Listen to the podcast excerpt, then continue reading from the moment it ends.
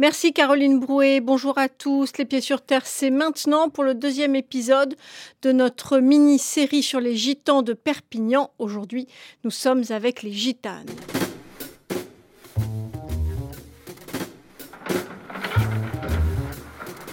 Personne ne sait ce qui se passe aujourd'hui parce que personne ne veut qu'il se passe quelque chose. Bougez pas pieds sur terre, une émission proposée par Sonia Ne Kronlund. vous appelez pas, c'est des manifestants, mais la rue est envahie complètement Et pourquoi on le ferait pas plus souvent? On pourrait le faire tous les jours, on pourrait le faire 10 fois par jour, 20 fois par jour. C'est une communauté de gitanes. On a plus de droits les hommes que les femmes. Beaucoup plus. 95% les hommes et 5% les, les- les femmes. Comment vous expliquez ça? Il n'y a pas de mots à expliquer ici. C'est, l'enfant qui, comme cet enfant-là, cet enfant, il le sait déjà qu'il doit se soumettre à l'homme et à ses conditions à lui. On doit accepter qu'on soit cocu. C'est ça ou le coup de poing à la figure hein Avant que c'était pire, hein, les anciennes. Ils souffraient plus que nous. Ils n'avaient pas le droit de parler ni rien. Tout passait par l'homme. Il ne veut pas donner son opinion, la femme. Pas Vous pouvez lui demander s'il vous plaît. Elle, elle encaisse 1100 euros par mois. Voilà, c'est pour ça. Elle, elle, le matin, il fallait qu'elle se mette à genoux.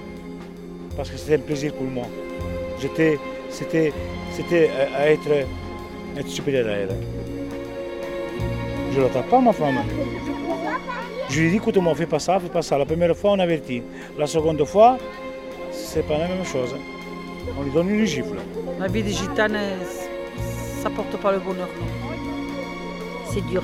Elle sait que si elle me trompe, je la tue sur le coup. Alors, il n'a pas le choix.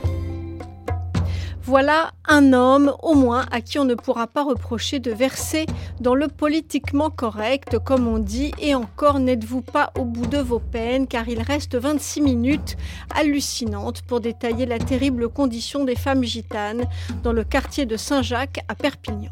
Situé à deux pas du centre-ville, avec de jolies ruelles pente, Saint-Jacques est un quartier historique, resté mixte jusqu'au milieu des années 90. Il a commencé à se dépeupler progressivement de ses habitants les plus aisés dans les années 80, avant tout pour des raisons de qualité d'habitat et d'insalubrité.